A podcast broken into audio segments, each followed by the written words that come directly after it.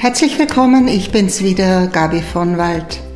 Herzlich willkommen heißt auf Swahili übrigens Karibuni, die Mehrzahl, weil ich hoffe, dass mir doch viele zuhören. Und ich werde in Zukunft euch alle immer mit Karibuni begrüßen. Ich finde, das klingt schon so ein kleines bisschen wie Karibik und warmes Wetter. Mein Thema heute sind Studenten und Highschool. Ein ganz besonderes Thema. Ich werde oft gefragt, wenn ich heute das Ganze nochmal machen müsste. Und ich wähle bewusst das Wort müsste, denn es war nicht immer nur lustig und es ist bis heute natürlich nicht immer nur lustig, diesen Verein und vor allem die Arbeit in Kenia zu führen, zu leiten, zu managen, ist einfach Arbeit. Aber natürlich Arbeit mit Leidenschaft. Wenn ich aber heute nochmal starten müsste oder würde, was würde ich anders machen oder würde ich es genauso machen wie ich es gemacht habe. Ähm, ist natürlich einfach, wenn man Erfolg hat. Und ich sage mal, wir haben Erfolg. Ähm, aber gibt es irgendetwas, was ich vielleicht anders machen würde? Und ja, das gibt es. Hätte ich nicht mehr diese Möglichkeiten, hätte ich nicht mehr dieses Geld zur Verfügung und die Menschen dazu, würde ich also heute noch mal ganz klein und von vorn beginnen. Dann würde ich mich vollkommen auf ältere Kinder konzentrieren, also Highschool und Studium. Warum? Ich möchte es erklären. Ähm, für kleine Kinder oder für Kleinstkinder, die sogenannten PP1, PP2, also Pre-Primary 1 und 2, das wäre bei uns Vorschule, Kindergarten, für diese Kinder gibt es Organisationen wie Sand am Meer. Das war zu der Zeit, als ich angefangen habe, noch nicht so. Das heißt, einen Kindergarten zu finden, der bezahlbar war, war für viele Eltern nahezu unerschwinglich. Das führte dann dazu, dass die Kinder erst mit ungefähr acht, manchmal zehn Jahren überhaupt eingeschult wurden, weil es so lange gedauert hat, bis die Eltern das Geld für diesen Kindergarten zusammenbekommen haben. Und aus dieser Zeit ähm, haben wir auch diese, diesen Wunsch vieler kleiner Vereine oder Organisationen, ich helfe jetzt den Kindergärten. Kindergärten äh, unterliegen der staatlichen Ordnung des jeweiligen Countys, also sind sozusagen auf lokaler Ebene ähm, organisiert und überwacht. Und sie sind eben kaum überwacht. Also einen Kindergarten gründen kann heute praktisch jeder und ganz viele arbeitslose Lehrer machen das auch. Es gibt Kindergärten unter einem Baum, unter einer Palme, angefangen bis zu in kleinen Baracken und manchmal halt auch zwei Klassen Steinraum. Das ist noch erschwinglich und es ist doch für ausländische Vereine natürlich sehr viel netter, niedliche kleine Kinder von vier, fünf, sechs Jahren ähm, zu vermitteln an Patenschaften als schlachsige Jugendliche, die vielleicht auch schon ein bisschen quergebürstet sind, die in der Pubertät sind.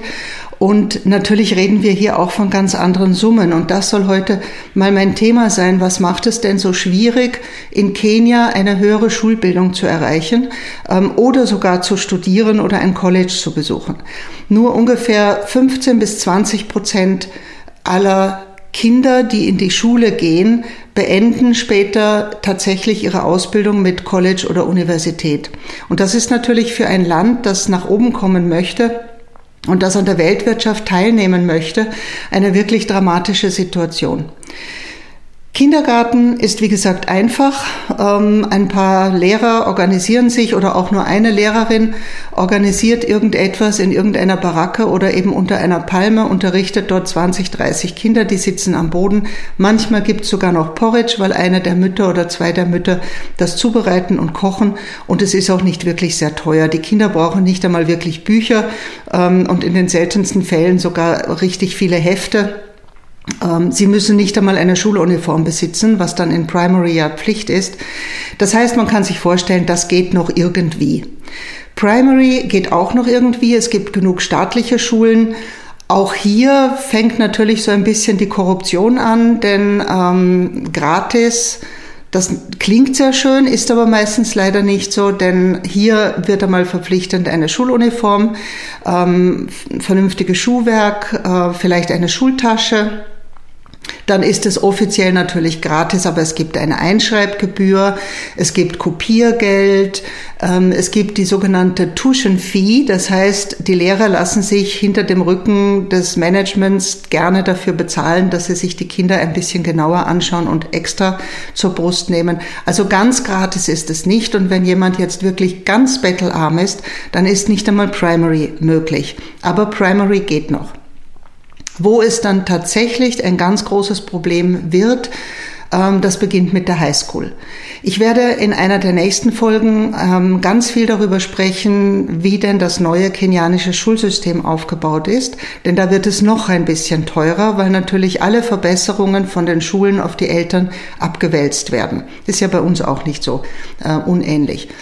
Aber selbst in dem alten Schulsystem eine Highschool zu besuchen, also die letzten vier Klassen des Schulsystems, die dann mit einem, einer ähnlichen Prüfung enden wie bei uns die Matura oder für die deutschen Kollegen das Abitur. Das ist wirklich extrem schwierig. Man muss hier ungefähr mit Kosten zwischen 600 und 800 Euro im Jahr rechnen. Und Familien, deren Monatseinkommen 50, 60, 70 Euro ist, da kann man sich vorstellen, das geht sich einfach nicht aus. Wenn ich in Kenia meinen Kollegen, meinen Freunden erzähle, dass bei uns in Österreich Schule bis zum Abitur, bis zur Matura vollkommen gratis ist, dass Eltern nichts zahlen müssen, dass sie sogar die Bücher gratis bekommen, dann ernte ich meistens völliges Unverständnis. Und natürlich klingt das für die meisten wie Schlaraffenland. Ähm, ich möchte jetzt hier nicht eingehen auf Steuersysteme, aber die Frage ist dann immer an mich, aber ihr seid doch ein reiches Land, ist euch denn Bildung nichts wert? Ist den Eltern denn Bildung nichts wert? Und ja, natürlich ist das zum Nachdenken, aber ich sehe es inzwischen natürlich auch umgekehrt. Ähm, offensichtlich ist dem kenianischen Staat Bildung nicht so viel wert, dass es eben gratis ist. Also die Eltern sind gefragt. 600 Euro, 800 Euro und dabei bleibt es auch. Nicht unbedingt, denn wenn eine Highschool, zum Beispiel eine private Highschool, und die meisten sind privat, ähm, jetzt zum Beispiel einen neuen Schlafsaal baut oder ein Gebäude streichen muss, oder sonst irgendwelche Investitionen tätigt, dann wird das auf die Eltern abgewälzt. Dann kriegen die Eltern plötzlich eine Rechnung für, ähm, es wurden neue Betten angeschafft, es wurde ein neuer Schlafsaal angeschafft oder neues Geschirr. Und daher ist es auch für Eltern sehr schlecht zu kalkulieren. Was passiert dann?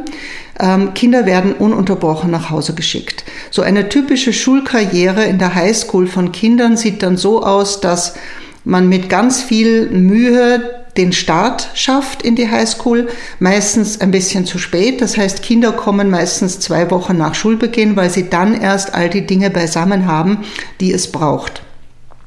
Fast alle guten Highschools sind Boarding, also Internat. Das heißt, die Kinder brauchen eine eigene Matratze, die sie mitbringen müssen, dann so eine Metallbox, wo alle Dinge drin sind, die ihnen persönlich gehören, versperrbar ähm, Leintuch, Moskitonetz, Kochgeschirr, ähm, dann die persönlichen Dinge, Waschpulver, weil sie müssen sich ihre Wäsche selber waschen, ähm, Seife, Zahnpasta und so weiter. Also für den Start in einer Highschool geben Eltern schon mal zusätzlich 100, 120 Euro aus. Allein die Matratze kostet 60 Euro. Dann geht es eben weiter. Die Kinder sind in der Schule, haben jetzt mit Mühe und Not das erste Term. Ähm, ein Schuljahr ist unterteilt in drei Teile, also nicht Semester, sondern Trimester. Die Eltern haben also jetzt das erste Term bezahlt. Und die Kinder gehen nach den Ferien nach Hause. Fürs zweite Term reicht das Geld nicht. Die Kinder gehen in die Schule, sie fahren dorthin. Nach zwei, drei Wochen, wenn das Geld immer noch nicht kommt, die Eltern gemahnt wurden, aber nicht zahlen können, werden die Kinder wieder nach Hause geschickt. Dann dauert es manchmal einen Monat, bis das Geld beisammen ist. Die Kinder reisen wieder zurück in die Schule beenden das zweite Trimester, fahren wieder in den Ferien nach Hause, kommen wieder zurück, das gleiche Spiel wieder und manchmal endet die Highschool-Karriere dann äh, mit der Verschuldung der ganzen Familie in Klasse zwei oder drei. Das heißt, bevor überhaupt die vier Jahre beendet sind, ähm, gibt es ein Dropout. Die Dropout-Rate ist unglaublich hoch. Viele Kinder beenden die Highschool nicht, nicht weil sie zu dumm wären, zu unintelligent, sondern weil einfach das Geld fehlt. Und manchmal ist das auch wirklich sehr dramatisch, wenn ein Kind jetzt wirklich oder eine Familie mit ganz viel Mühen drei Jahre geschafft hat und dann im vierten Jahr rausfliegt. Ähm, das ist wirklich ein, ein Drama für die ganze Familie und natürlich auch für das entsprechende Kind.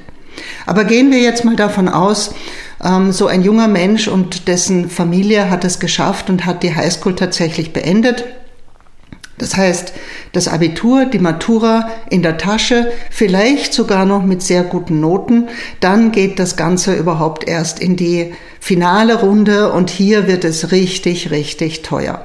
Es gibt zwei Möglichkeiten in Kenia zu studieren und zu jedem Studium gibt es bestimmte Zulassungsbeschränkungen. Ähm, das kennen wir von uns ja auch. Studium ist niemals gratis und wird auch niemals komplett vom Staat finanziert. Es gibt aber Subventionsmöglichkeiten. Ähm, das heißt, wenn ich ein Studium beginnen möchte, ähm, und die Qualifikation dafür habe. Die Qualifikation heißt meistens einen bestimmten Endnotendurchschnitt im Maturazeugnis und dann entsprechende Fächerkombinationen mit ebenfalls einem bestimmten, mit einer bestimmten Note. Wenn ich also zum Beispiel einen medizinischen Beruf ergreifen möchte, dann muss ich zum Beispiel in den Fächern Mathe, Chemie und Biologie überdurchschnittlich gut sein. Das heißt, die Endnote allein macht es nicht, es müssen auch die einzelnen zu meinem Studium passenden Noten gut sein. Wenn ich das geschafft habe, dann bekomme ich Einladungen von Universitäten. Das heißt, ich kann mich bei Universitäten bewerben um diesen Studienplatz. Und dann ist das Studium alleine sehr günstig.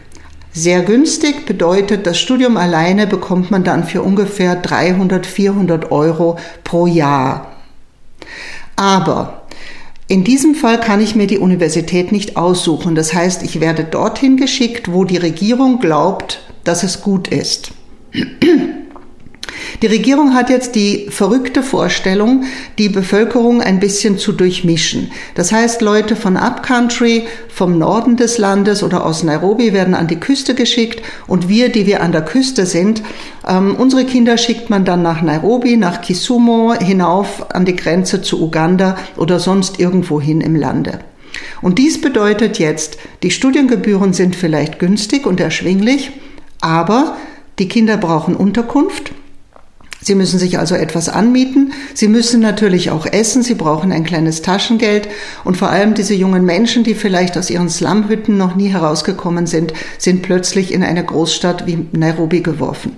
Und das ist natürlich ähm, die Basis für sehr viel Konfliktpotenzial. Ähm, diese Kosten die übersteigen die Universitätsgebühren bei weitem. Nairobi ist ein sehr teures Pflaster. Ich habe selbst eine Studentin dort oder einen Studenten dort, den ich finanziere. Und ähm, das kostet mich schon an die 2000 Euro im Jahr kann man sich vorstellen, dass das für eine arme Familie absolut unerschwinglich ist. Und immer wieder bekommen wir dann auch so ähm, über WhatsApp Nachrichten, Mama, ich habe jetzt schon zwei Tage nichts gegessen, äh, was soll ich denn machen? Meine Familie kann mir kein Essensgeld schicken. Und natürlich springen wir ein. Und mir stellen sich immer alle Haare auf, wenn ich jetzt so ein junges Mädchen mir vorstelle, irgendwo in Nairobi, in Kisumu, in Naivasha, alleine auf sich gestellt, zwei Tage nichts gegessen. Ähm, diese Mädels sind extrem gefährdet, denn der Erste, der ihnen verspricht, ich lade dich zum Essen ein, ähm, da fallen sie ganz, ganz oft drauf rein und kommen dann auch manchmal schwanger wieder nach Hause. Die zweite Möglichkeit des Studierens wäre, dass man als Privatstudent sich einschreibt. Wir haben ja in Kilifi auch eine Universität, die Pwani-Universität. Pwani heißt Küste. Ähm, da kann man natürlich studieren, wenn man die Zulassungsvoraussetzungen hat, also auch wieder ein bestimmter Notendurchschnitt, bestimmte Noten. Man schreibt sich dann hier an dieser ausgewählten Universität ein. Und das kostet natürlich wesentlich mehr. Das heißt, ähm, hier kosten die Studiengebühren ungefähr 1000, 1200 Euro im Jahr. Aber man braucht keine Unterkunft. Man kann ganz oft bei der eigenen Familie leben. Und wenn man ein Zimmer anmietet, dann ist es an der Küste um vieles günstiger. Die Familie kann einen viel besser unterstützen. Und vor allem, die Kinder sind nicht so sich selbst überlassen und alleine. Man kann das ein bisschen mehr steuern und betreuen und auch eine gewisse Supervision anbieten.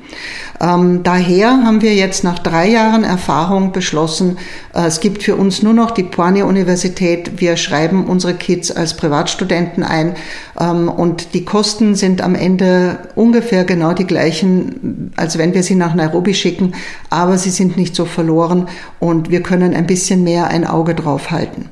Aber wie gesagt, kosten tut es immer. Zu den Zimmern auch noch, weil ich manchmal gefragt werde, aber es gibt doch mit Sicherheit Studentenwohnheime, die gibt es. Also jede Uni hat auch Hostels. Aber das perfide ist nur für ein Jahr.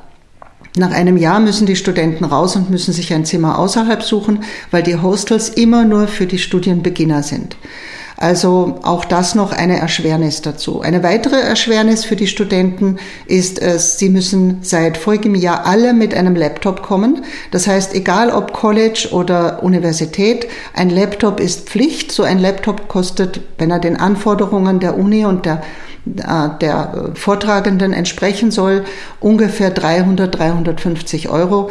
Ähm, das heißt, zu den Anfangskosten, zu den Studiengebühren, zu einem Zimmer anmieten, zu ähm, all dem, was da verlangt wird, ähm, wird dann auch noch ein Laptop fällig, sodass man sagen kann, um überhaupt die Uni starten zu können, und wirklich sich mal zu konzentrieren auf das erste Semester, braucht so ein Student einmal locker 600 bis 800 Euro Startkapital. Und das ist die Voraussetzung zum Studieren und das ist auch ähm, die große Challenge, die große Herausforderung, für die ein Verein wie unserer steht. Und ich komme zurück zum Anfang. Natürlich ist es viel, viel einfacher, mit 20 Euro im Monat ein paar Kindergartenkinder zu füttern, ähm, als jetzt diese pubertierenden Kinder durch die Highschool zu begleiten, die Matura zu schaffen und dann vielleicht auch noch drei bis fünf Jahre Studium. Aber ganz ehrlich, meine, meine Philosophie war von Anfang an, ich möchte keine arbeitslosen jungen Menschen produzieren, die zwar lesen und schreiben können oder einen tollen Aufsatz schreiben, aber trotzdem arbeitslos sind und um vieles frustrierter, als wären sie nie in eine Schule gegangen. Für mich ist das überhaupt keine Alternative. Und daher ist Harambe einer der ganz, ganz wenigen Organisationen, die Kinder tatsächlich als Jugendliche begleitet und dafür sorgt, dass sie eine abgeschlossene Berufsausbildung haben, ein College oder eine Uni. Ja, es gibt auch die Berufsausbildung, auch da haben wir einige Kinder, junge Menschen, die für den akademischen Weg nicht geeignet sind, aber sowas wie eine Lehre bei uns, wo man auch noch Geld dafür bekommt, gibt es nicht. Einen Beruf zu erlernen, egal wo und egal wie, kostet immer Geld, immer eine ganze große Summe Geld und das können sich wirklich nur sehr, sehr wenige Familien in Kenia leisten. Und hier greifen wir ein und hier sind wir da. Und ähm, ich möchte mich an dieser Stelle mal für alle bedanken, für all die Paten bedanken, die nicht nur klein und niedlich wollen, sondern tatsächlich auch mit ihrem Geld diesen Weg, den wir gehen, unterstützen. Und diesen Weg werden wir weitergehen. Wir haben dieses Jahr wieder ungefähr 35 Studenten, die neu starten und darauf bin ich sehr, sehr stolz. Ich danke fürs Zuhören. Bis zum nächsten Mal.